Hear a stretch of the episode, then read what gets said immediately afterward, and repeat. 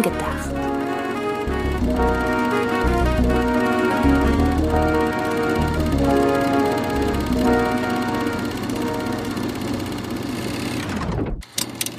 Hallo, liebe Zuhörerinnen und Zuhörer, zu einer neuen Ausgabe von Film gedacht. Film gedacht, so wie nachgedacht, nur mit Film. Und mit einem Thema, auf das du dich ziemlich gefreut hast, nicht wahr, Antje?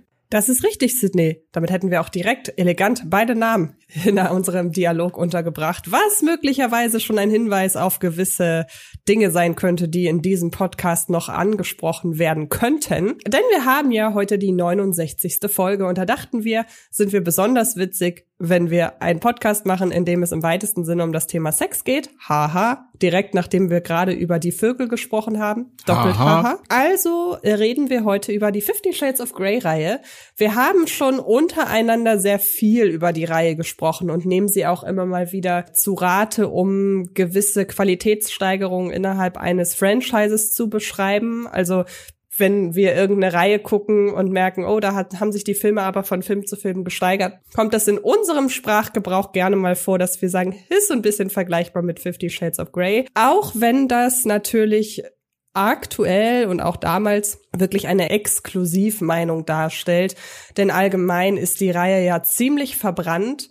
Und ähm, das wollen wir allerdings nicht so stehen lassen, auch wenn man sagen kann, dass wir direkt bevor wir irgendjemanden da draußen verlieren, auch betonen möchten, ja, der erste Teil ist sehr, sehr schlecht. Aber das ist eben das, was wir, worauf wir die Reihe nie reduziert haben, sondern wir haben irgendwann gemerkt, daraus wird jetzt nie ein Kinomeilenstein, aber irgendwie macht die Reihe schon eine Qualitätssteigerung durch, die ich im Kino generell sehr, sehr beeindruckend finde, auch wenn dann quasi der letzte Teil auf gutem Durchschnittsniveau endet. Aber trotzdem ist das, macht die ganze Reihe so eine Entwicklung durch, auch von der Machart und auch von wie wir finden, der Eigenironie und der des Wissens darum, was für ein Film das hier ist, dass man auf jeden Fall in diesem Podcast darüber reden sollte. Und jetzt habe ich schon relativ lange gesprochen. Lass uns doch mal damit anfangen, wie wir damals aus dem Kino, des, oder aus dem ersten Teil aus dem Kino gegangen sind. Ich weiß, es, es ist, als wäre es gestern gewesen. Ich weiß noch, wie es bei mir war. Wie war es bei dir?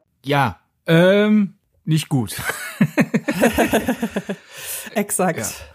Äh, das war ja auch einer dieser Fälle, die ja bei Filmen dieser Größenordnung eher selten passieren. Es gab ja gar keine Pressevorführung. Das heißt, wenn man über den berichten wollte, möglichst zeitnah, muss man in eine Vorpremiere gehen als Mitglied der Presse. Später dann bei Teil 2 und 3 gab's Pressevorführungen, was suggeriert, dass vielleicht Universal unserer Meinung war und gedacht hat, ah, den können wir jetzt der Presse zeigen. Hat sich dann ja letzten Endes nicht ganz so bezahlt gemacht, wie Universal sich das dann vielleicht ausgemalt hat. Dessen ungeachtet, äh, ja, der erste Teil, ich kann schon verstehen auch, weshalb Universal den nicht vorab der Presse zeigen wollte. Denn der macht, denke ich, einige Sachen so katastrophal falsch, dass es halt auch bei manchen den Rest der Reihe mitbeschmutzt hat. Denn kann ja jetzt schon mal vorwegnehmen, ich finde jetzt nicht, dass zwei und drei dann irgendwie vergannte Meisterwerke sind oder so, aber in der Wahrnehmung habe ich schon das Gefühl, es werden halt alle quasi identisch besprochen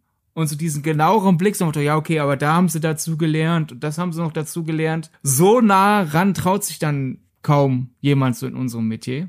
Daher fangen wir erstmal an mit den Sachen, die eins katastrophal unrettbar falsch gemacht hat. Würde ich sagen, ja. Und mit unrettbar, das bedeutet in diesem Fall auch, auch wenn wir zwei und drei als deutlich besser als Teil eins erachten, sie sind, die beiden Filme haben nicht dazu geführt, dass der erste Teil jetzt in einem anderen Licht dasteht. Das ist ja manchmal, also ich finde in einem Handlungsstrang vielleicht tatsächlich so ein bisschen, aber ansonsten bleibt Teil eins für sich stehend katastrophal. Ja. Du hast ja von deiner sehr wahrhaften Erinnerung an den ersten Kinobesuch eben erzählt. Ja. Magst du die dann teilen? Ich weiß noch, wie ich damals in die, in die Vorpremiere gegangen bin, einen Tag vor offiziellem Kinostart. Und weiß noch, dass ich ein Notizbüchlein dabei hatte, weil ich auf gar keinen Fall wollte, dass man irgendwie denkt, dass ich freiwillig da bin, weil alleine als Frau Fifty Shades of Grey gucken ist, finde ich, noch bedauernswerter als in einer großen Mädelsgruppe. Und äh, deshalb saß ich dann da im Kino und habe das Ganze halt alibimäßig mitgeschrieben hin und wieder.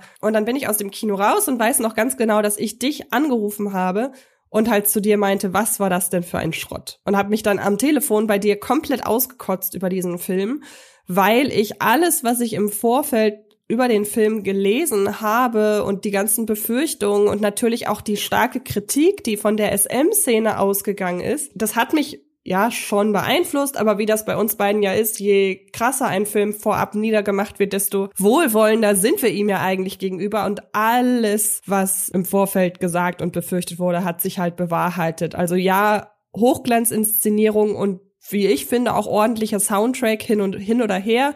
Die Dialoge, das Spiel, die Handlungsstränge teilweise. Es wurde ja viel kritisiert, dass hier eine Form der ja unfreiwilligen Machtausübung auf eine Frau, also er macht das schon freiwillig und bewusst, aber sie ist sich dessen nicht bewusst. Also so ein bisschen das Paradebeispiel einer toxischen Beziehung, das hier halt äh, verharmlost und romantisiert wird. Ja, das hat der Film alles. Hinzu kommt eine, ich habe bin selber jetzt nicht in der Szene aktiv, aber offenbar eine komplett falsche Darstellung eben dieser SM-Szene.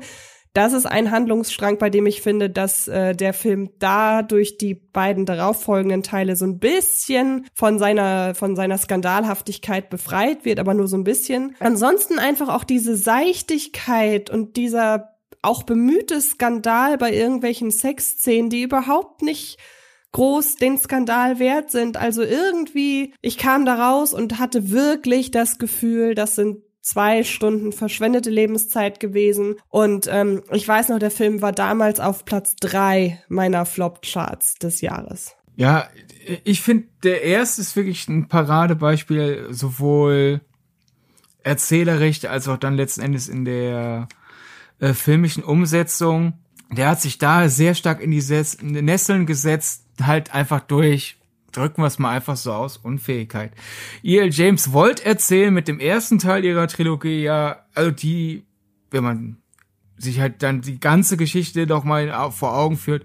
Die Intention war ja quasi, das Spannungsfeld zu erzählen, dass Christian Grey der BDSM-Master ist. Aber letzten Endes äh, hatte er hinter dieser Fassade als reicher, erfolgreicher Mann, der diesen Kink hat, hatte einfach eine grauenvolle Kindheit gehabt und dadurch passiert es dann halt, wenn dann äh, Anastasia Steele als äh, absolut blauäugige Jungfrau da eine Beziehung mit dem stolpert, dass immer wieder mal Missverständnisse zwangshaft aufkommen. Ist er gerade ein Mistkerl, weil er gerade in seiner Rolle ist?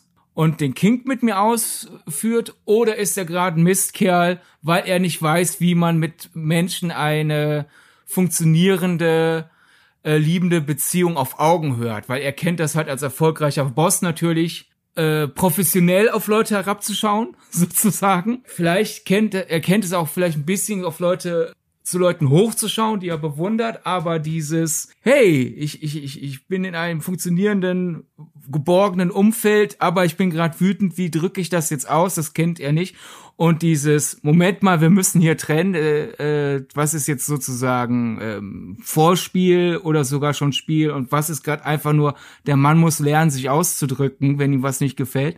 Das will sie gerne erzählen. Aber vor allem im ersten Teil, im zweiten, dritten können wir ja nachher darüber reden, aber vor allem im ersten Teil landet es in der Umsetzung stattdessen dazu, wie du ja schon gesagt hast, dass eigentlich quasi erzählt wird, ist das nicht toll, wie er sie stalkt und wie er dauernd ihre Wünsche missachtet und ach, ist das nicht romantisch, aber ja, auch jetzt im letzten Moment haut sie dann ab. Ach, die ist ja dumm, der ist doch reich und so alles. Also halt dieses Ausversehen eine Beziehung, die in Richtung häusliche Gewalt äh, und jedenfalls auf jeden Fall Bevormundung tendiert, aus Versehen romantisiert. Und äh, das ist natürlich unangenehm. Ja, genau. Und was du gerade gesagt hast, dieses mit der, mit der Geschichte und der Vergangenheit der familiären, äh, das ist ja etwas, was in Teil 1 auch nur angedeutet wird.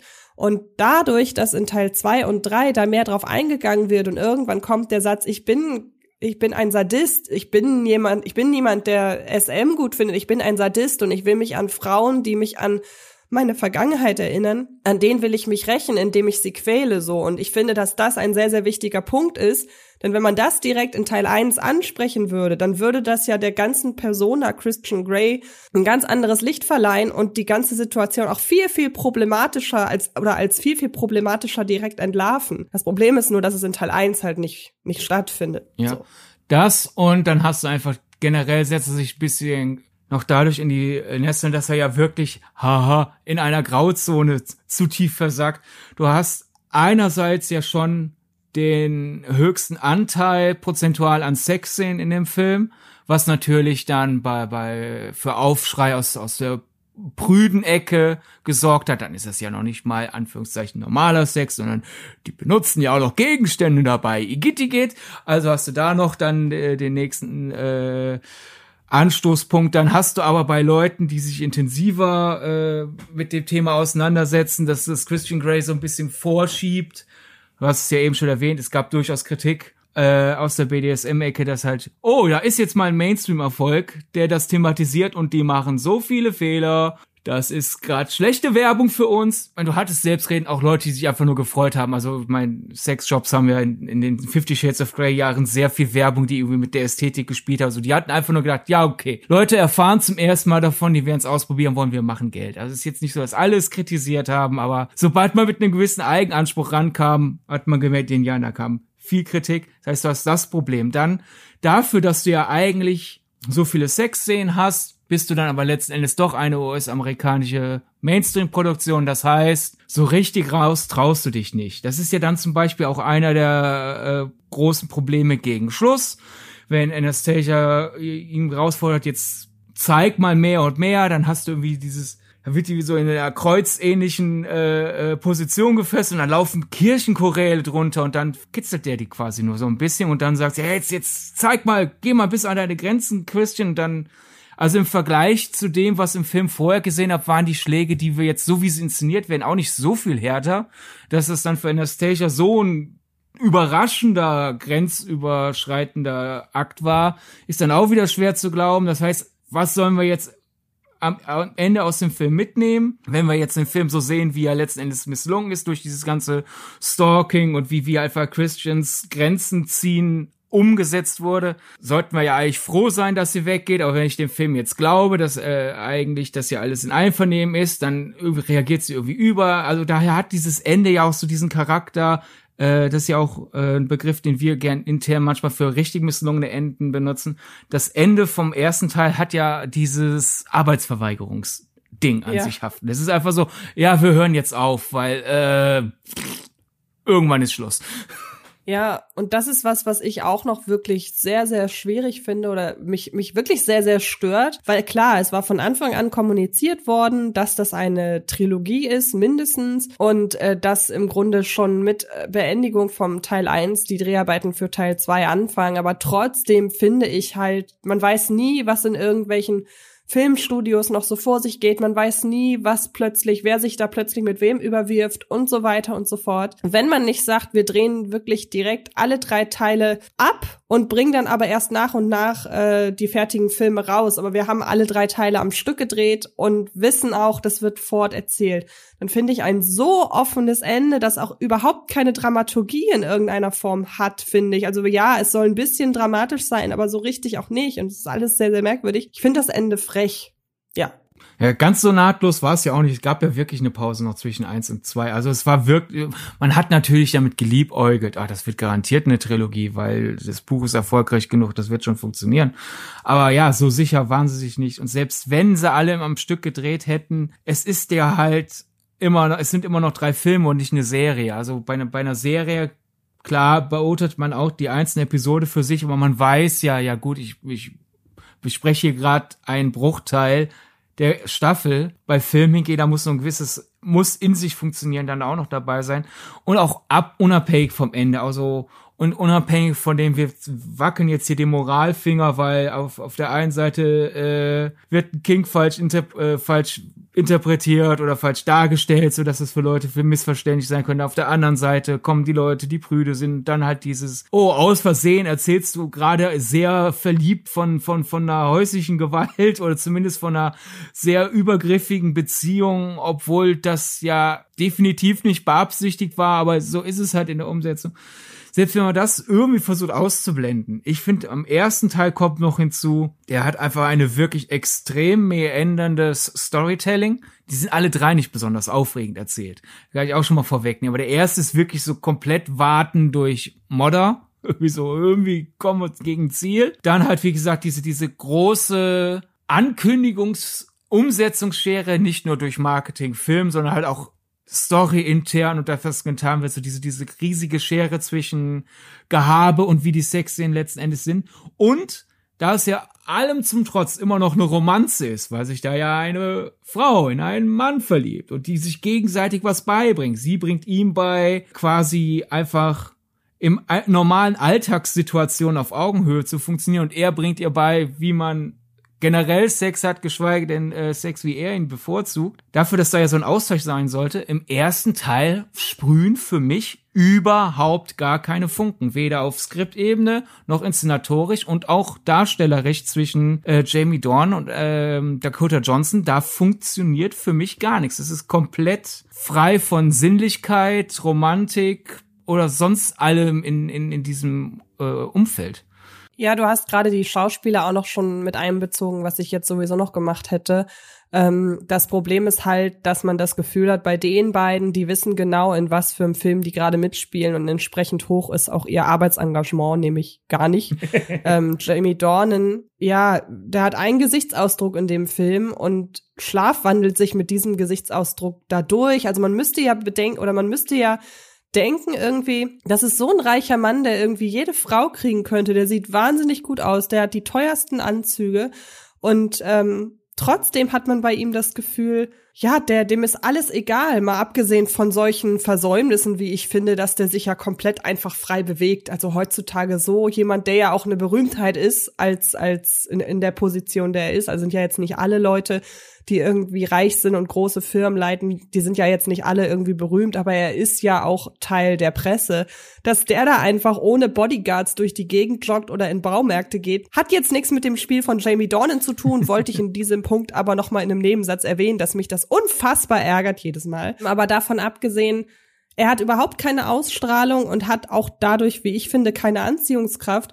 Und Dakota Johnson übertreibt's halt einfach in ihrer Mauerblümchenart mit ihrem tausendmal auf die Lippe beißen, was wohl auch was ist, was im Buch wohl sehr, sehr ja. oft vorkommt. Und ähm, mit ihrem Devoten, was fast schon eine Parodie ist, also wäre Fifty Shades of Grey, er ist ja parodiert worden als Fifty Shades of Black da nehmen sich die Parodie und die echte Darstellung nichts. Also, oder kaum was. Und daher, darstellerisch hat sich hier keiner mit rumbekleckert, obwohl wir ja trotzdem sagen müssen, dass wir erst durch die Reihe im Gesamten auch besonders auf die beiden aufmerksam geworden sind. Und wir haben sie ja hier im Podcast auch schon mehrmals erwähnt, aber da waren jetzt nicht Teil 1 dran schuld. Nee.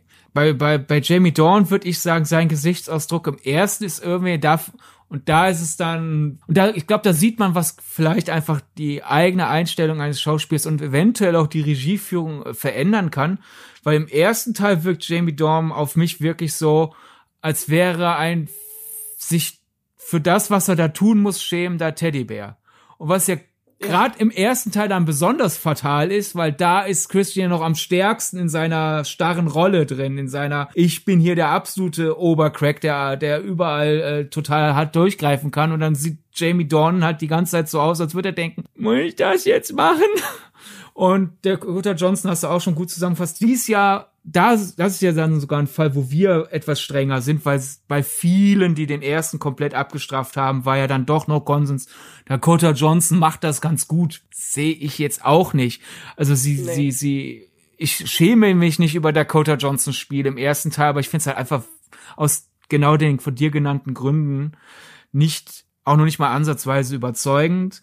Und isoliert funktionieren sie nicht und zusammen ist da auch überhaupt keine Chemie. Und das war ja auch dann eine der Sachen, die damals im, im Zuge des Kino äh, Starts ja auch sehr stark Thema war, so in der Unterhaltungs-, äh, äh, interessierten äh, Blase, die, die wirklich sehr katastrophale Pressetour zum ersten Shades, wo ja auch in Interviews, wo die ja meistens dann als Doppel natürlich äh, agiert haben, weil du willst ja die Romanze mit den beiden da bewerben. Also sind ja natürlich die beiden Stars zusammen im Interview, wo wohl überhaupt keine Chemie stattgefunden hat. Also die wirklich so quasi peinlich berührt, eiskalt nebeneinander saßen und so. Dann dachte ja, beantworte jetzt die Fragen. Ich habe keinen Bock hier zu sein. Was sich ja in den späteren Teilen komplett geändert hat. Also ich weiß nicht, was da war. Vielleicht hatten die sich am Ende der Pressetour zum ersten Teil mal ausgesprochen und dann haben sie auf einmal realisiert, hey, wir, wir können zusammenarbeiten, wir, wir sind keine Feinde. Vielleicht ist da irgendwann mal ein Vertrauensverhältnis entstanden oder vielleicht ist es dieses typische, wir haben diesen Film auf die haben diesen Film überlebt, wir mussten diese Pressetour überleben, wir haben genug, in Anführungszeichen, Trauma hinter uns, jetzt, jetzt sind wir dicke. Was auch immer es war, es hat in meinen Augen den Fortsetzungen extrem geholfen, weil im ersten, was man halt, wenn man sich die Interviews anschaut, die entstanden ist und von Leuten liest, wie halt auch die ganze, das ganze drumherum bei diesen Interviews war, mit dieser professionellen Desinteresse aneinander. So wirkt es auch halt auf der Leinwand, respektive dann jetzt auf dem Bildschirm, wenn man sich den ersten Teil nochmal anschaut. Aber jetzt würde ich auch langsam sagen, wollen wir uns von dem äh, schlechten ersten Teil losreißen und dann mal in den zweiten gehen, indem wir sagen, wie unsere Erwartungshaltung war, ja. was jetzt niemanden überraschen dürfte. Dann lass uns doch als, als Brücke vom ersten zum zweiten äh, ganz kurz nochmal am Ende des erstens anschließen, denn eine der Sachen war ja auch, die dann ja sehr stark durch durch die Filmpresse ging, dass ja E.L. James, die Buchautorin, die ja auch als Produzentin dabei war, beim ersten Teil offenbar mit sehr weit ausgefahrenen Ellenbögen halt sich immer wieder eingemischt hat in, in das Projekt und sehr viel, das ist aber mein Erfolgsbuch, das dürft ihr nicht so machen, das dürft ihr nicht so machen. Ich habe ja hier die quasi Division. Und einer der großen, wohl intensivsten Streitpunkte war halt die letzte Szene im ersten Teil, weil die äh, Drehbuchautoren und die Drehbuch, äh, es gab ja mehrere äh, Verantwortliche, letzten Endes ist als Hauptverantwortliche Kelly Muscle, also eine Drehbuchautorin, die auch ähm, Saving Mr. Banks geschrieben hat, aber es gab vorher auch noch einen anderen Entwurf und da war der auch schon drin, der noch nicht von ihr war. Es gab eine Änderung, die für den Film geplant war, wo E.L. James sich aber gegen gesperrt hat man wollte halt, dass das Ende des ersten Films sich ein bisschen vom Ende des ersten Buchs abhebt, weil man ja im Blick hatte, Moment, wir wollen ja vielleicht die Figuren ein bisschen vernünftiger sehen und auch schon klar machen, wo die Reise noch hingeht.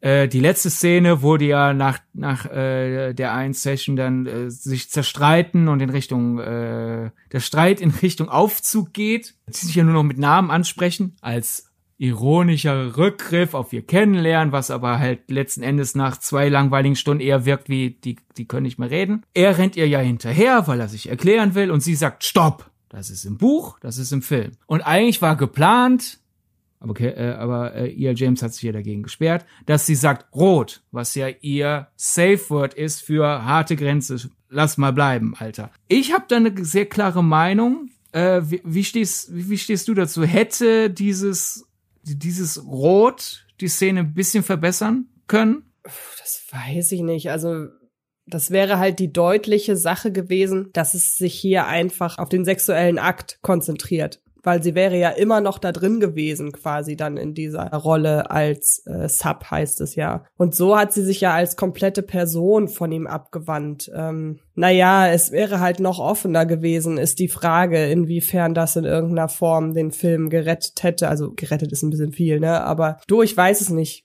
kann ich dir ehrlich gesagt nicht so wirklich beantworten, die Frage. ich meine, den Film hätte man so nicht retten können, aber ich sehe da schon, dass ich ja wirklich glaube, dass äh, Kelly Marcel und ihr Vorgänger, äh, der den Einfall hatte, dass die E.L. James Werk wirklich versucht haben zu verbessern und man es halt mhm. nicht konnte, weil die Frau sehr erfolgreich ist und zu viele Mitspracherechte eingeräumt bekam von Universal. Ich bild mir ein, das wäre ja da nicht die einzige Änderung geblieben und das hätte ja wirklich gezeigt, die hat Interesse an ihm und gerade geht's ihr zu weit, also spricht sie in seiner Sprache zu ihm und es ist quasi dann gerade, dann sehe ich ja die ganze Sequenz nicht mehr als Streit, der äh, diese beiden in ihrer Grundfeste als Person und als Beziehung äh, betrifft, sondern ich sehe das dann einfach als Teil der, der Session und jetzt sagst du so, die Session ist vorbei, hier ist mein Safe Word und ich gehe jetzt. Also ist das, ist es dieses ganze, es nimmt Ballast davon, wie sehr es Anastasia missfällt. Und es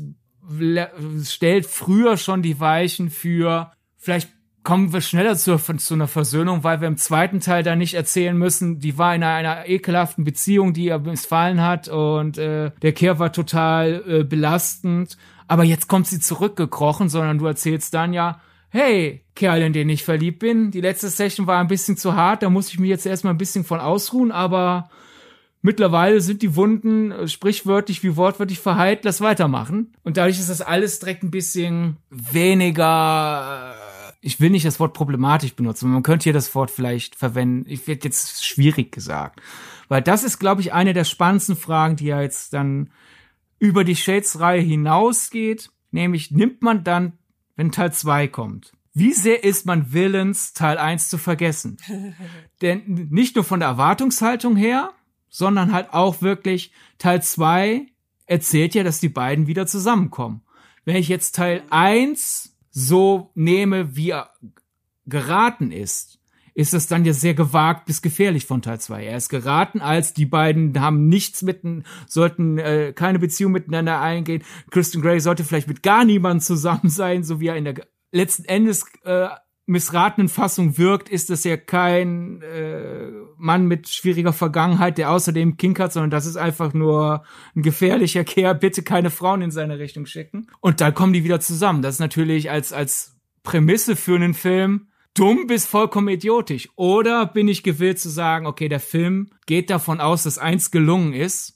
Er erzählt jetzt einfach das weiter, was man erzählen wollte. Und dann ist es ja schon direkt wieder, muss man ja, kann man ja direkt wieder zwei, drei Abwehrschilde wegnehmen, weil, oh, dieses Paar funktioniert, es, sie hat nur letztes Mal ein bisschen Kommunikationsschwierigkeiten, lass die mal überkommen. Das ist ja als Ausgangslage viel angenehmer. Ja, das stimmt. So hatte der Film das natürlich sehr, sehr schwer. Und entsprechend bin ich auch mit einer sehr skeptischen Erwartungshaltung in den Film reingegangen. Du natürlich auch. Ne? Ja, ja, auf jeden Fall. Ich dachte, das geht jetzt eins zu eins so weiter wie in Teil 1. Da muss ich dann aber gestehen, ich weiß da nicht mehr genau, wie das war, als ich aus Teil 2 raus bin.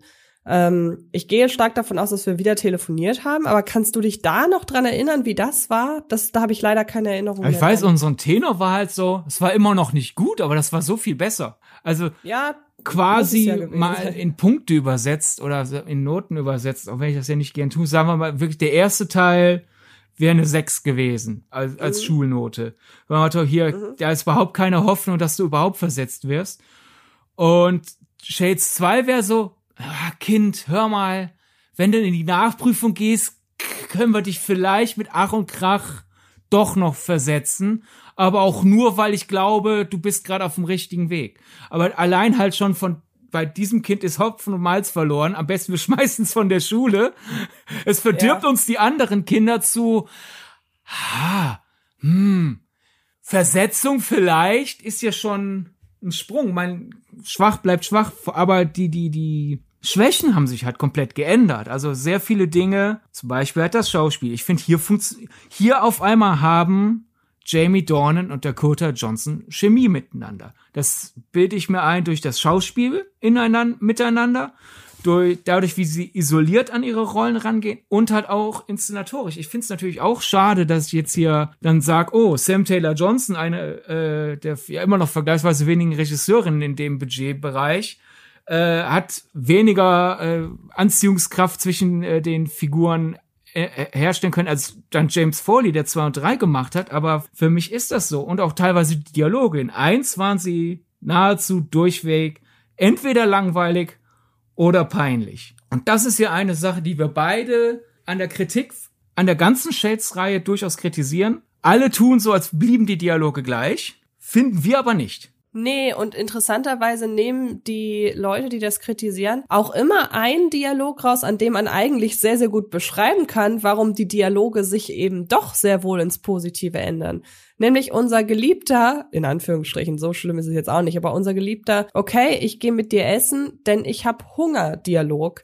Das ist ja sowas, was sehr, sehr gerne genommen wird. Guck mal, das ist ein Dialog und äh, den haben sie im Film gelassen, bla bla. Das ist aber, so doof das klingt, ein absolut aus dem Leben gegriffener Dialog. Denn man muss ja ganz ehrlich sagen, wir wollen immer von den Figuren möglichst gute, clevere, smarte Dialoge haben. So, das ist ja auch für viele einfach so dieses daran merkt man, was ein guter, äh, was ein gutes Drehbuch ist. Wo ich mir aber denke, nein, gute Dialoge gerade bei solchen Geschichten sind dann gut, wenn sie aus dem Leben gegriffen sind. Und mir kann keiner erzählen, der irgendwie unsicher ist im, in der Interaktion mit seinem Gegenüber und das kann man ja letzten Endes nicht besser beschreiben bei, bei Christian und vor allem Anastasia, die ja von Anfang an nicht als total selbstbewusste, schlagfertige Person etabliert wurde, dass du da gegenüberstehst dieser Person, bei der du nicht weißt, wie stehen wir jetzt eigentlich zueinander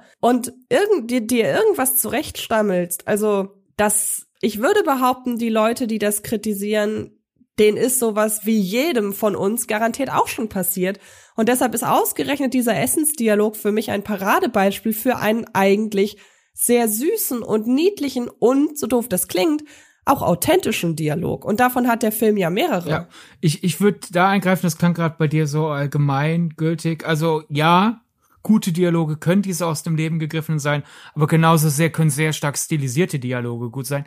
Es ist halt letzten Endes, entscheid dich für das, was du machen willst und mach das gut. Und ich glaube, der erste Teil wollte stilisiert sein, durch so Zitate wie halt, ich bin in 50 Facetten abgefuckt.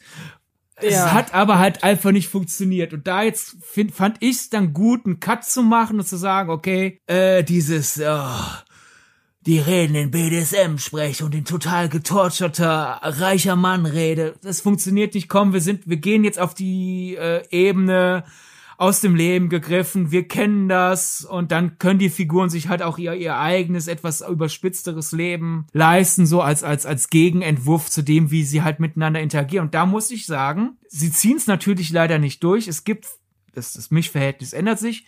In zwei würde ich sagen, im zweiten Teil ist es, du hast einige süße, glaubwürdige Dialoge, die mir helfen, mich in diese, diese Figuren hineinzuversetzen, in dieses, ach, da, da keimt wieder etwas auf, da ist gerade dieses Versöhnung drin. Du hast die und drumherum hast du viel, wir müssen halt irgendwie von A nach B kommen, storytechnisch sehr viel Aussageloses. Daher ist halt zwei ein Film, da habe ich eine Sympathie für, aber ich laufe nicht jeden Tag durch die Gegend und sag, ihr seid alle Idioten, dass ihr den, den äh, äh, kritisiert habt, weil dafür ist da noch zu viel Langeweile drin.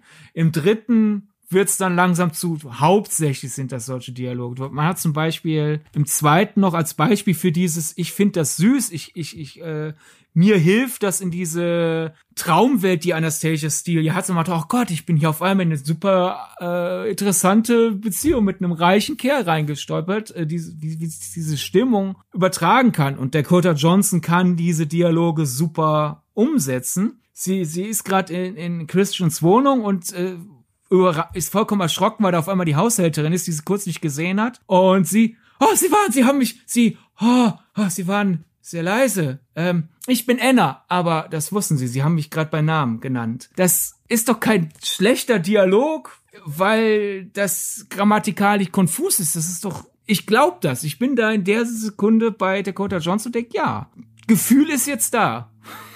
Genau, und dadurch, dass es letzten Endes ja auch viel, also Dakota Johnson wird für diese Rolle in Teil 2 ebenfalls noch längst keine Schauspielpreise gewinnen. Aber plötzlich, das ist das, was ich vorhin meinte, dass man das Gefühl hat, dass die beiden genau wissen, in was für eine Art schnarchigem Film sie mitspielen. Entsprechend passen sie auch ihr Schauspiel daran an. Aber man muss ganz klar sagen, dass sie, wie ich finde, in Teil 2 dann doch beide merken, hier könnte was drinstecken. Und in dem Moment merkt man, beide spielen engagierter und was uns ja auch aufgefallen ist, beziehungsweise ich will das jetzt nicht, ich will das jetzt nicht für mich beanspruchen, das ist dir aufgefallen, ein sehr interessanter Punkt. Plötzlich wird ja auch Jamie Dornan körperlich viel mehr in Szene gesetzt. Also Fifty Shades of Grey ist ja eine Reihe, bei der ich behaupten würde, das Publikum ist zu 99 Prozent weiblich und richtet sich auch an ein weibliches Publikum, was ich per se auch nicht schlimm finde. Ähm, und trotzdem ist es ja vor allem Anastasia, die total, die, die, die halt so wunderschön, also die viel häufiger nackt oder halbnackt und so weiter und, und aufreizend in Szene gesetzt wird, als es ja eigentlich Jamie Dornan äh, Teil werden müsste, weil er ist ja hier der sexy Typ, auf den die ganzen Frauen vor der Leinwand abfahren. Also ähm, das ist auch noch so eine Sache, finde ich, die man hier erwähnen muss. Da äh, legst du mir jetzt aber äh, was falsch in den Mund oder das hatte ich mir eigentlich sogar noch als Frage vorbereitet für den Podcast, was ich dich dann, äh, wo ich dir den Ball zuspielen wollte. Nämlich einer meiner Kritikpunkte wirklich an der ganzen Reihe ist ja, den hast du gerade erwähnt, so, also da ist doch ein gehöriges Ungleichgewicht, wer sinnlich in Szene gesetzt wird. Was wohl nicht an Jamie Dornan liegt, jedenfalls äh, sowohl er es in Interviews erzählt, als auch andere Beteiligte am Film haben erzählt, er sei immer wieder willens hingegangen, beim ersten Teil zu Sam Taylor äh, Johnson, beim zweiten Teil dann äh, und beim dritten Teil einer den neuen Regisseur James Foley. So, hey, ich habe für diese Filme unterschrieben, ich kann blank ziehen. Sag mir nur wann. muss den Frauen ja was bieten.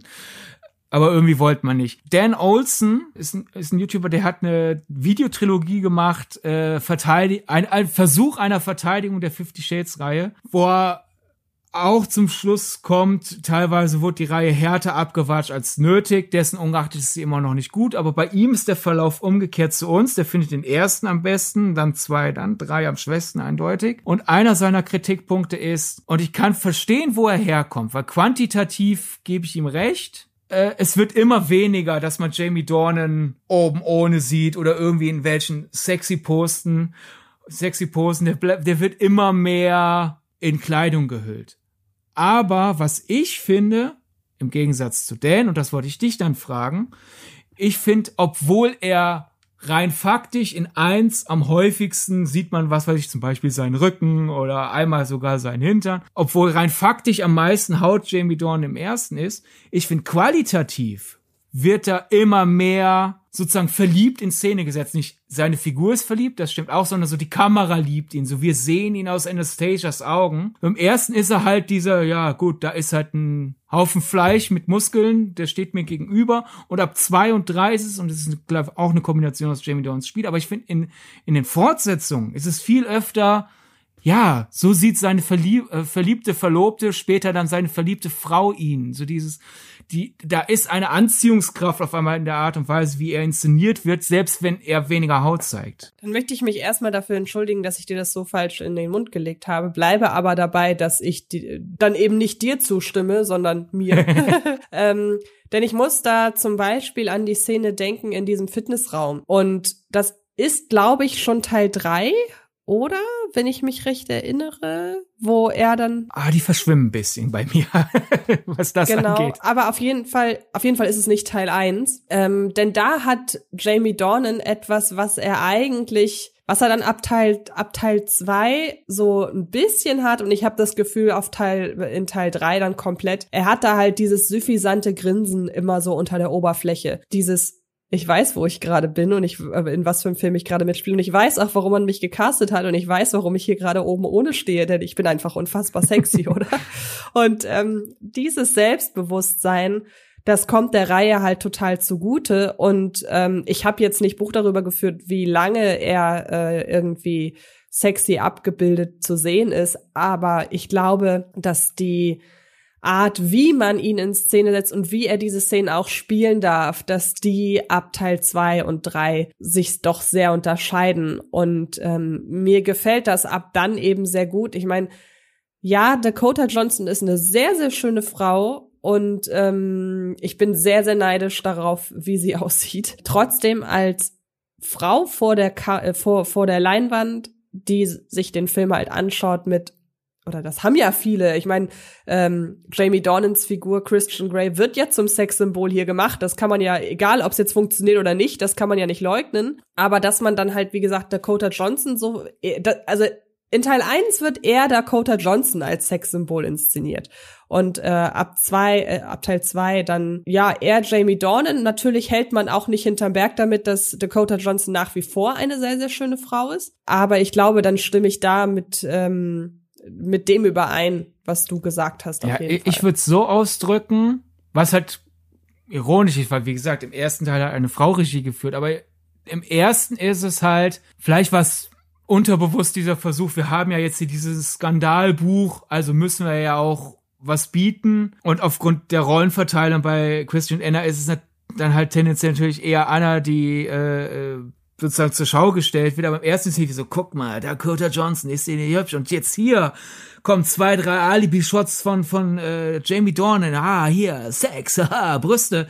Und in Zwei und drei bleibt's weiterhin so, dass Dakota Johnson viel öfter ist, die, die blank zieht und Jamie Dorn bleibt immer öfter an, angezogen. Aber ab zwei und drei, obwohl es ein Mann inszeniert, ist es bei mir hier viel stärker. Da kommen wir sozusagen zurück zu den Ursprüngen von Fifty Shades of Grey als, als Fanfiction, wo die Autorin so ihre eigenen Wünsche ausgelebt hat.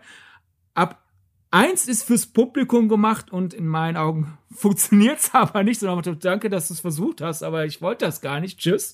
Und zwei und drei hat so diese, diese Wirkung der, du willst das doch sein. Wenn, wenn der Dakota Johnson in zwei und drei hübsch inszeniert wird, habe ich nicht das Gefühl, dass James Foley sie mir auf dem Silbertablett serviert und sagt, hier, guck mal, willst du Dakota Johnson nicht anschauen? Sondern ich denk, ach, was für ein schönes Kleid. Oh, und hier und das steht hier. Also es ist stärker, ach, sozusagen, du willst sie sein. Es wird stärker inszeniert in diesem Fühl dich wie sie. Und Jamie Dornans mangelnde äh, Splankziehen wird, hast du ja schon gut gesagt, äh, dadurch kompensiert, dass er einfach irgendwie aufgrund dessen, dass er sich anscheinend wohler fühlt, einfach anziehender wirkt, weil im ersten wirkt er erst recht, vor allem bei den Sexszenen immer so, äh, was mache ich denn hier? Ach Gott, oh Gott. Und in zwei und drei hat er Genuss dran. Jedenfalls wirkt es so.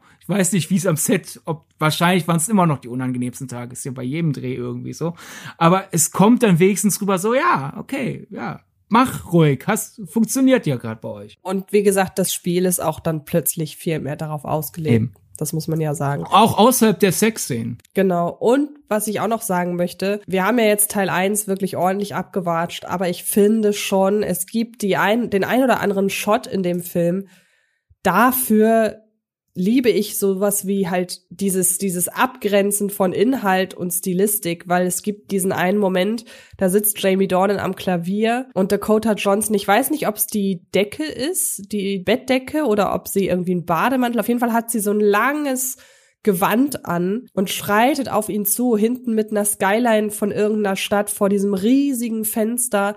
Und ich finde diesen Shot der ist so unfassbar schön und davon hat Fifty Shades of Grey, auch der erste Teil, einige, weshalb es halt so schade ist, dass der Inhalt da komplett gegen abstinkt. Aber das, also, das möchte ich noch mal erwähnen. Ich, ich äh, liebe da diesen, diesen Shot einfach sehr. Ja, äh, zu, zu zwei nochmal als Beispiel und das ist dann in drei kontinuierlich. In zwei hast du ab und zu diese Momente, wenn halt äh, Dakota Johnson diese, ich, ich, ich stolper durch meine Sätze, weil ich überfordert bin von der Situation als Anastasia Steele äh, Momente es gibt jetzt zum Beispiel eine Szene und das war, wir hatten ja erstmal diese, ah, ich gehe essen, weil ich habe Hunger. Das war so der erste Moment, als ich den zweiten das erste Mal gesehen habe, gedacht habe, oh, die haben ja dazu gelernt. Und dann kam ich aus dem Kino und war überrascht, alle hassen diesen Dialog außer dir. Ich so, aber mhm. das, ich habe doch jetzt in dem Moment gesagt, okay, ich, ich höre euch zu und relativ kurz danach äh, sind die im Supermarkt, kaufen äh, Essen ein und Anastasia will ihn aufziehen. Du warst bestimmt schon lange nicht mehr auf, äh, einkaufen, weil der ist ja reich und der hat ja Leute, die für ihn arbeiten. Er kann aber parieren. Nein, ich war letzte Woche in Atlanta, Seattle, keine, nee, die wohnen ja in Seattle. Ich war äh, vor einer Woche in der und der Stadt einkaufen. Und sie, ach ja, was hast denn eingekauft? Eine Airline. und Jamie Dorn guckt ja. so nach dem Motto, Touché. Und das sind einfach so Momente, die hat, die hat man ihm im Eins überhaupt nicht gegönnt. Und die, das kann Dornen aber gut. Und ich, ich finde, es passt auch zu dem, was die Story erzählen will. So dieses Machtspielchen, so nach dem Motto. Er muss halt als Dom auf dem Papier die Oberhand behalten, aber eigentlich ist es ja ein beidseitiges Agieren. Genau. Und daher ist es halt nicht eine Airline, strenger Blick, ich bin reich, Bitch, sondern es ist halt eine Airline, suggeriert, Schatz, ne? Habe ich gewonnen? Ja, habe ich. Und äh, das, äh, ja. Wie gesagt, in, in zwei würde ich mal sagen, hat man eine gute Handvoll von solchen Sachen und drei operiert fast durchweg darauf. Problem in zwei ist zum Beispiel, man hat teilweise noch diese Altlast, dass wir wollen mehr erzählen, als wir können. Es gibt zum Beispiel dann diesen Moment, wo sie sich streiten und dann Christian in diese unterwürfige Geste geht, die vorher eine Ex-Sub von ihm schon mal im Film etabliert hat. Ich glaube, die wollten halt erzählen, sozusagen auf der einen Ebene wow, er liebt sie so sehr, dass er gewillt ist, diese Dom-Rolle abzulegen, um sie zu überzeugen, sie soll bei ihm bleiben. Und in der zweiten Erzählebene wollten die, glaube ich, erzählen, seht ihr, was Christian Grey für eine geschundene Persönlichkeit ist, dass er bei einem Streit direkt denkt, um, um seine Verlobte bei sich zu behalten, muss er vor Knien gehen und flehen, obwohl er es auch wenn er einfach ein bisschen bessere Kindheit gehabt hätte, vielleicht gelernt hätte, dass man das auch mit Worten regeln kann. Und deswegen ist es auf der einen Seite sozusagen rührend, ach guck mal, das ist ja gewillt zu tun und andererseits eher rührend im, ach wie tragisch, aber auch durch den ganzen Kontext im Film. Und da muss man auch sagen, auch inszenatorisch, weil die Regie nicht so ganz weiß, was sie dem antun soll und da leider auch Jamie Dorn und Dakota Johnson spielen da so nach Motto, ja okay, unsere Körper tun das, was sie jetzt tun soll. Jamie Dorn fällt halt auf die Knie und Dakota Johnson steht halt verwirrt daneben. Aber da merkt man, da wusste niemand, was, was mit der Szene anzufangen. So nach Motto, da war die Idee ja. und wir haben keine Ahnung, wir müssen es hinter uns bringen, aber weil es ja ein Wendemoment ist, in diesem Erfolgsbuch wird das auch noch so lange ausgekostet und es bleibt ja auch drin, statt dass man es geschnitten hat. Aber da sieht man in zwei, auch wenn wir jetzt zum Beispiel teilweise Dialoge loben und vor allem das Auftauen im Spiel von Dorn und Johnson, man hat immer noch diese Momente, auch wie diese, der Helikopterabsturz, wo alle denken, er ist tot und eine Sekunde später steht er da irgendwie nur so ein bisschen Staub im, im, im Pullover, hallo, da bin ich. Da hat man noch so diese, die, das sind die Gründe, weshalb trotz Verbesserung halt es schwer ist, jetzt durch die Gegend zu rennen und zu sagen, Leute, ihr habt da etwas verkannt, weil ja, im Mecker-Fluss werden dann vielleicht ein paar gute Sachen mit abgewatscht, aber das Problem ist, in der Gesamttendenz ist halt immer noch so, ha, schade.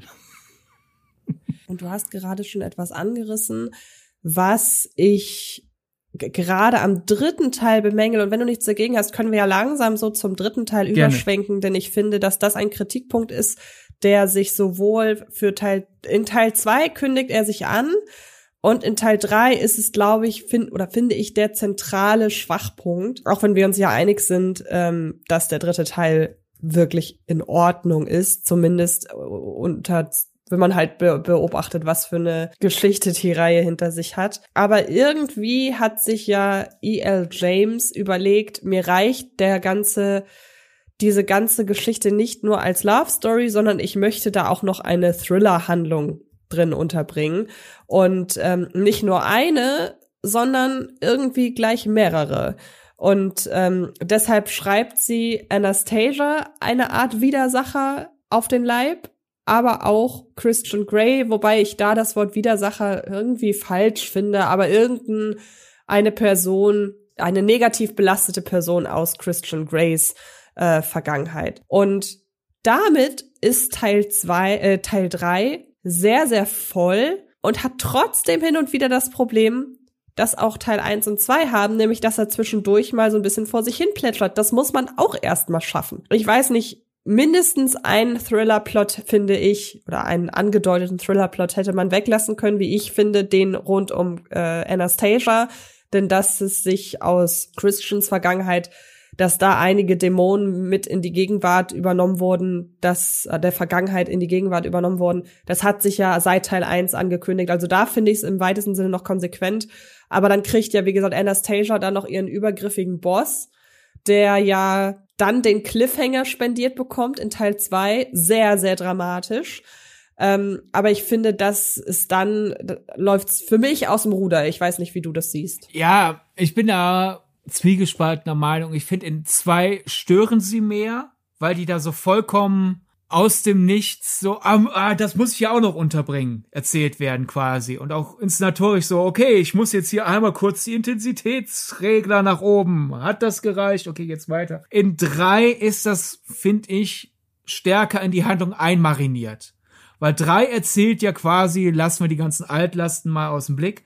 Die, die Handlung von drei ist ja sozusagen, ein junges Ehepaar, eher reich, berühmt und deswegen auch teilweise verhasst, sie durch ihn nicht mehr, aber vor kurzem noch Jungfrau, frisch verliebt, blauäugig, äh, ist der bessere Mensch, sag ich mal, weil sie besser mit Leuten interagieren kann, weil sie besser zuhören kann, ist aber auch schnell von Situationen überfordert. Und wie passiert das dann? Wie kann das funktionieren? Und dann finde ich es glaubwürdig, durchaus im dritten, dass du einerseits die Eheprobleme hast, zu spät über deinen Kinderwunsch reden, obwohl die beiden mittlerweile ein eingespieltes Dom-Sub-Team sind. Ab und zu halt mal doch so, ja, ich wollte ich gerade jetzt nicht spielen oder jetzt will ich spielen, du aber nicht.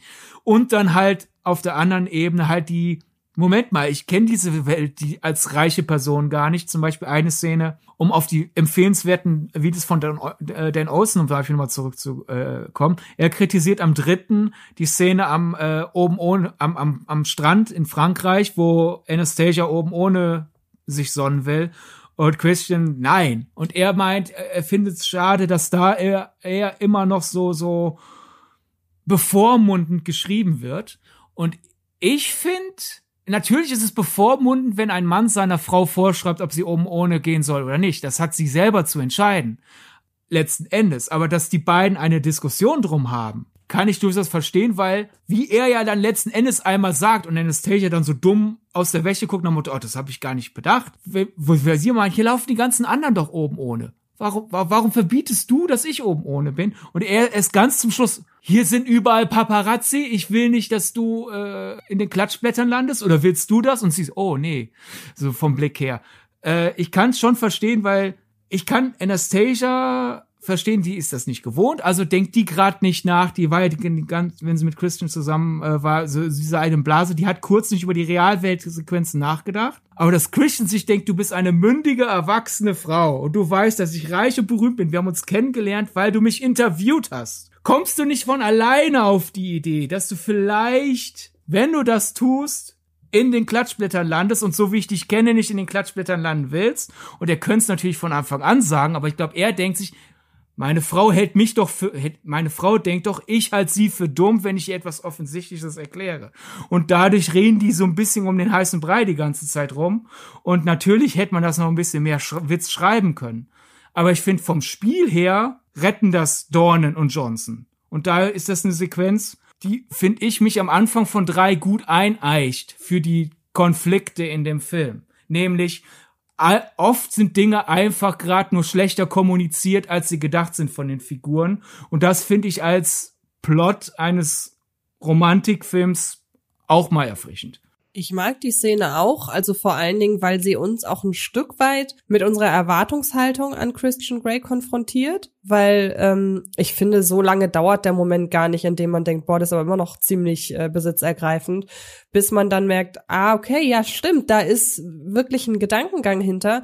Dann finde ich die Szene wichtig. Ich habe das Gefühl, sie ist auch ein Stück weit für Anastasia geschrieben, dass die sich jetzt hier nämlich äh, endlich mal äh, erstarkt, emotional erstarkt präsentiert äh, zeigen darf. Und äh, letzten Endes muss ich auch ganz ehrlich sagen, also ich war jetzt noch nie mit einem Multimillionär zusammen, aber ich finde das ehrlich gesagt nicht übergriffig zu fragen, ob man das als Frau wirklich sollte. Also letzt, also nur mal hinterfragen. Es geht jetzt nicht ums Verbieten, sondern nur wirklich ums Hinterfragen, was ich bei meinem Partner auch machen würde, wenn der sich entschließt, er läuft jetzt nackt einmal über den Strand. Dann würde ich ja auch sagen, überlegst dir dreimal. Einfach nicht, weil du Angst haben musst vor Paparazzi, sondern weil das vielleicht einfach ein bisschen komisch kommt und du vielleicht anders angeguckt wirst, als du es dir erhofft, äh, erhoffst. Ich finde, ja, es ist ein bisschen übergriffiger natürlich auf Christian Grey geschrieben, weil wir sollen das ja in dem Moment auch noch so ein bisschen denken.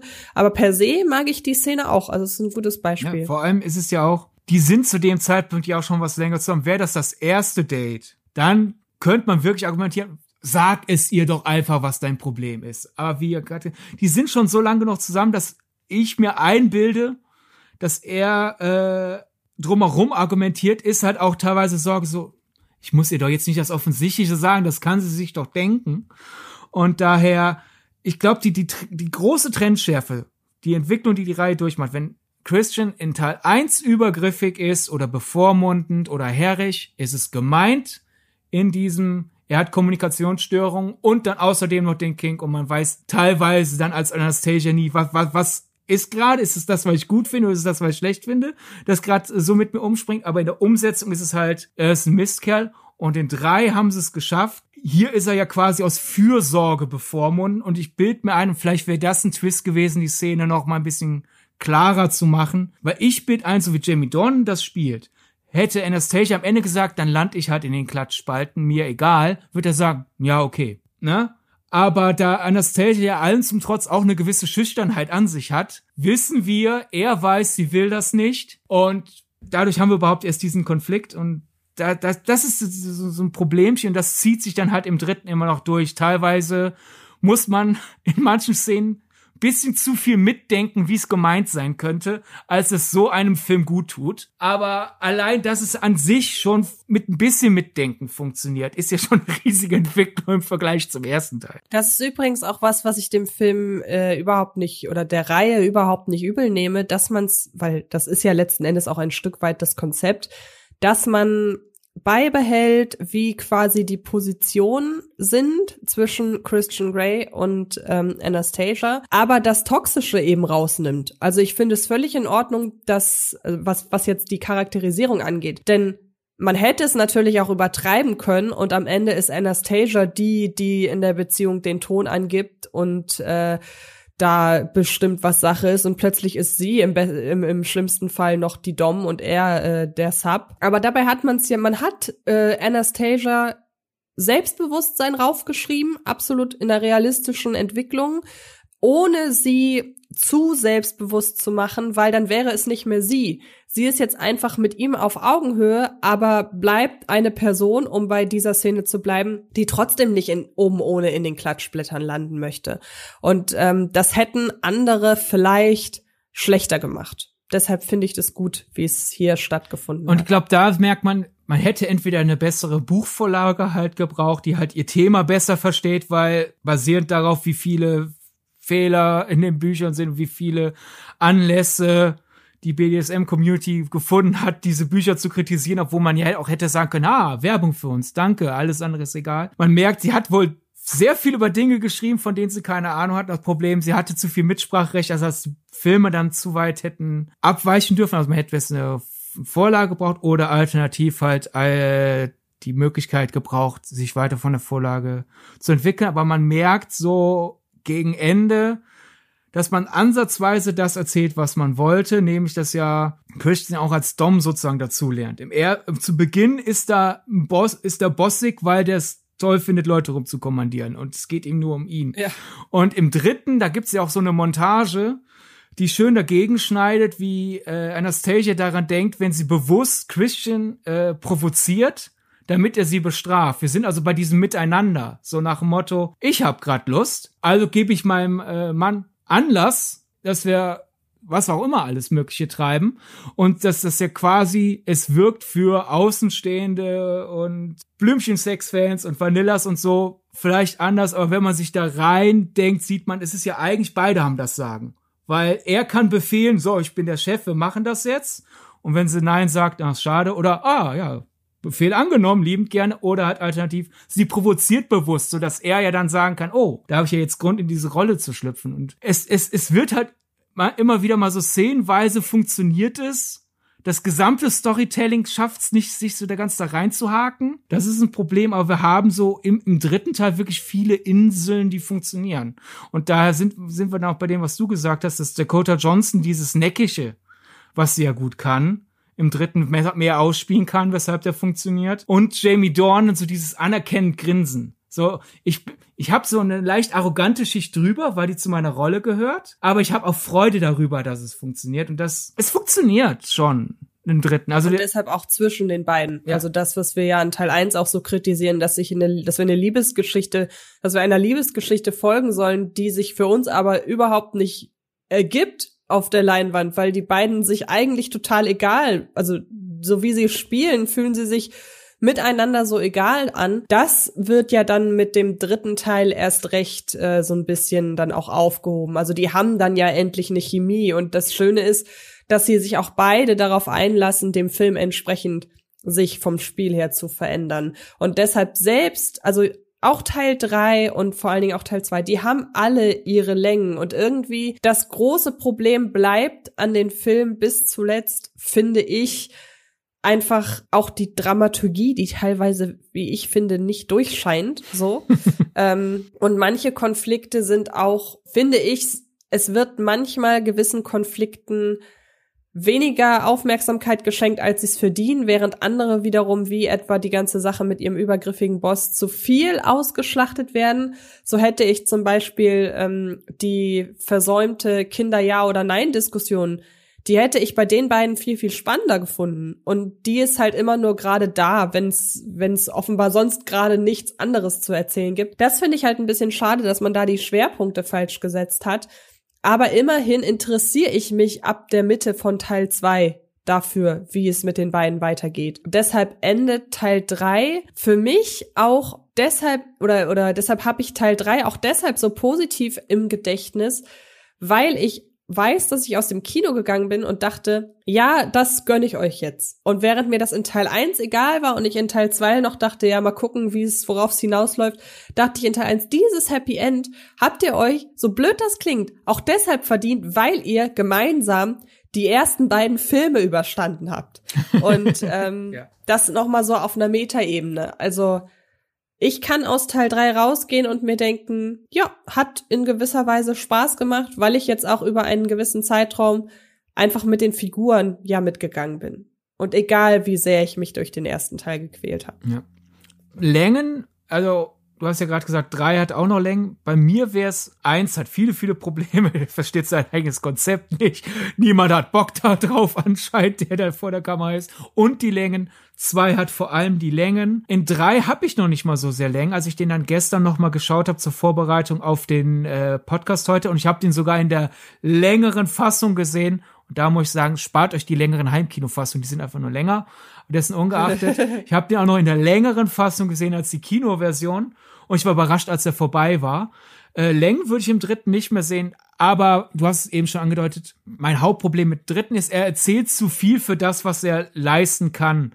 Du hast halt einmal diesen Konflikt. Einfach, wir sind sehr schnell Ehepaar geworden, obwohl wir eigentlich noch so die Diskussion führen müssten, die man noch im Kennenlernen führt. Hoch, das führt zu Problemen. Dann drüber aufgebaut halt äh, Eheprobleme als äh, Person, die es gewohnt ist, unauffällig zu sein, ist jetzt mit einem Reichen verwandt und deswegen äh, verwandt, verheiratet und daher auf einmal im Rampenlicht. Dann halt noch die äh, die beiden müssen sich immer noch ein bisschen in, ihr, in ihren Rollen einfinden als, als Dom und Sub.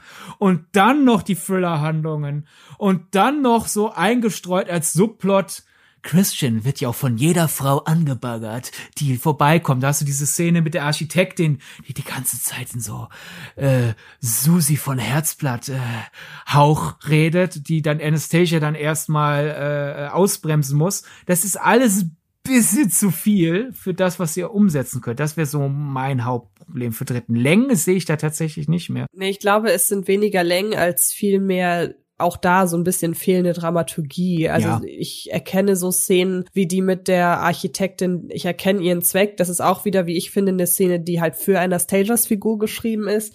Aber der fehlt halt, der, der, der hat wenig Ausschläge nach oben und unten. Der erzählt vieles auf gleichbleibendem emotionalen Niveau. Was angesichts dessen, dass eine Entführung dabei ist, schon ein Fehler ist, wenn das alles gleich bleibt. Ja, das stimmt. ähm, und dann sind ja auch noch so Kleinigkeiten, das ist mir vorhin, äh, das hätten wir auch in eins und zwei äh, schon kurz ansprechen können. Es sind manchmal auch so Nebenbeobachtungen, bei denen ich mich frage, wo kommen die denn jetzt her? Also zum Beispiel, dass es ja der größte Zufall des Jahrhunderts ist, dass Anastasias Mitbewohnerin sich mit Christian Grays Bruder, dass die plötzlich liiert sind. Und das wird immer mal so nebenbei erwähnt und man denkt aber ja, okay, das auch noch, aber warum? Also das ist alles, da habe ich das Gefühl, man hat das gemacht, damit man auch die Freundin irgendwie in diesen Kreis sich ähm, da rechtfertigen konnte, weshalb die in diesem Kreis ganz nah dabei ist. Also das sind so Kleinigkeiten, du hast es gerade gut auf den Punkt gebracht.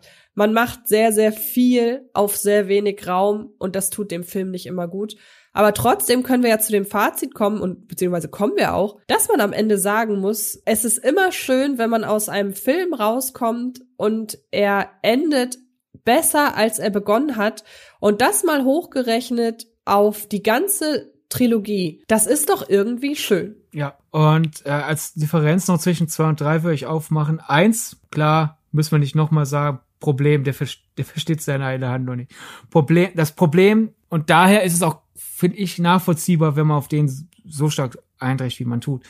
Das, die größte Hürde, die zwei nehmen muss, ist halt die Hürde, bin ich gewillt bei einer Fortsetzung, mich auf die Prämisse einzulassen. Wir tun so, der, als hätte der erste Film das erzählt, was er erzählen wollte. Weil man könnte natürlich auch warten, dass der zweite Film dann einfach auf das eingeht, was bei uns ankam.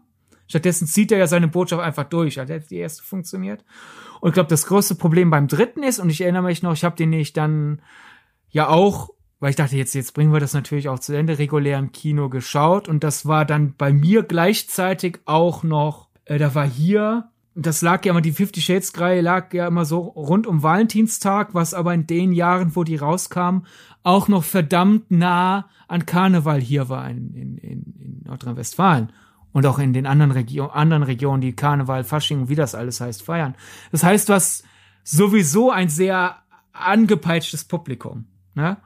Und ich weiß noch, wie ich bei in, in Shades 3 saß und es war voll, es war wirklich Altweiber-Publikum. Sowohl äh, in jeglicher Bedeutung äh, des Wortes. Irgendwann wurden Sixpacks Prosecco geholt. Also so nach Motto, geh raus, frag nach einem Sixpack, äh, nach einem Sixer Kasten Bier, aber bitte die die Bierkasten rauszutun und Pikolöchen reinzutun und so. Ich habe dann äh, nach der Vorführung dem, äh, weil das äh, in einem Kino war, wo ich äh, sehr gut mit dem damaligen Betreiber konnte. Ich habe dann letzten Endes der Belegschaft geholfen, mit aufzuräumen, weil es sah aus, als hätte man das Kino zerbombt nach, nach Shades 3. Worauf ich aber hinaus wollte ist, das große Problem von 3 ist, glaube ich, die Erwartungshaltung, das ist ja eine Erotikreihe. Weil was ich gemerkt habe, nämlich dann beim Publikum, war, ich bin mitgegangen, ich habe den gesehen halt als Romanze. Ich habe den gesehen als dieses Pärchen will funktionieren, darf auch funktionieren, hat aber immer noch ein paar Kommunikationsschwierigkeiten und ich will, dass sie die überkommen. Und manchmal bekommen die halt auch, okay, das klären wir jetzt im Schlafzimmer oder im Spielzimmer. Und dann hast du eine kurze Montage und die kurze Montage ist halt dazu da, um anhand der Montage zu erkennen, weil sie jetzt das und das und das tun, kommen sie jetzt anders aus dem Zimmer wieder raus und dadurch sind die jetzt in einem anderen Mindset und können weitermachen. Ich habe den nicht mehr gesehen, als jetzt zeigt mir mal, was ihr alles, was ihr könnt. Und das Publikum hingegen, wenn eine Sexszene anfing, oh! Und dann war es aber relativ schnell vorbei. Der dritte handelt den Sex ja wirklich nur noch als, als, ja, als Plotmotor ab. War immer dieses laute Enttäuschtsein. Und dann gibt's dieses Ende in drei, wo sie, sie hat äh, Christian wieder geneckt und sitzt deswegen auf Knien im Spielzimmer in irgendeinem Korsett oder sowas. Und er mit so einem neckigen Grinsen im Gesicht macht so eine Bestrafrede. So, ach ja, hast du mich provoziert? Na, na, na, ne? Also, und die sind voll in ihrem Spiel drin und dann fällt die Tür zu, Abspann. Und ich dachte, ha, das ist doch ein schönes Ende. Im Vergleich zum Ende vom dritten, der, äh, vom ersten Teil der Arbeitsverweigerung war, dachte ich so, ha, du hast die Figuren schön zu Ende erzählt. Die sind jetzt in ihrem Happy Place, der für viele andere Leute ein Albtraum wäre, aber für die ist es der Happy Place. Ich gönn denen das. Und das Publikum um mich herum so, oh, Mann, ich dachte, die ficken jetzt. Ja, die alten Weiber, ne? waren enttäuscht, dass da jetzt nicht hier noch ein bisschen abging. Und ich glaube, das ist so auch noch ein Problem. Der Ballast von Fifty Shades of Grey als Saga insgesamt. Ist das jetzt Romantik, die halt außerdem mit ein bisschen mehr Sex erzählt als üblich? Oder ist das eine Erotikreihe und wir haben den Plot drumherum? Und diese, mit dieser Erwartungshaltung konnten die Filme auch nie so ganz umgehen. Ja, das ist eine gute Beobachtung. Ja, dann würde ich sagen, haben wir die Fifty Shades of Grey Reihe einmal durchgenommen. Haha. wir sind da richtig ähm, schön durchgepeitscht. Richtig. Ähm, und jetzt würden wir gerne von euch wissen, ob euch unsere Diskussion vielleicht dazu animieren könnte, sich der Reihe nochmal auf neue Art und Weise zu nähern. Problem ist, ja, um das zu tun, muss man durch den ersten durch, aber vielleicht, wenn ihr auch nach dem ersten vielleicht direkt Schluss gemacht habt, verständlicherweise, vielleicht gebt ihr jetzt nochmal zwei und drei eine Chance. Und Jamie Dornan und Dakota Johnson ja sowieso. Ja, eben. Und wenn ihr uns schreiben wollt, könnt ihr das über die sozialen Netzwerke Twitter und Instagram tun. Da heißt unser Account offiziell Filmgedacht oder ihr schreibt uns persönlich direkt an. Ich heiße auf beiden Plattformen Antje Wessels. Genau. Und ich heiße auf Instagram Sydney Schering und auf Twitter Sir Donnerbolt. Das ist ein Vorfall von Donald Duck und Donald Duck ist das Beste, was die Fiktion je hervorgebracht hat. Keine Widerrede. Sonst kommt die Peitsche. Keine Ahnung, um irgendwie bei Shades zu bleiben.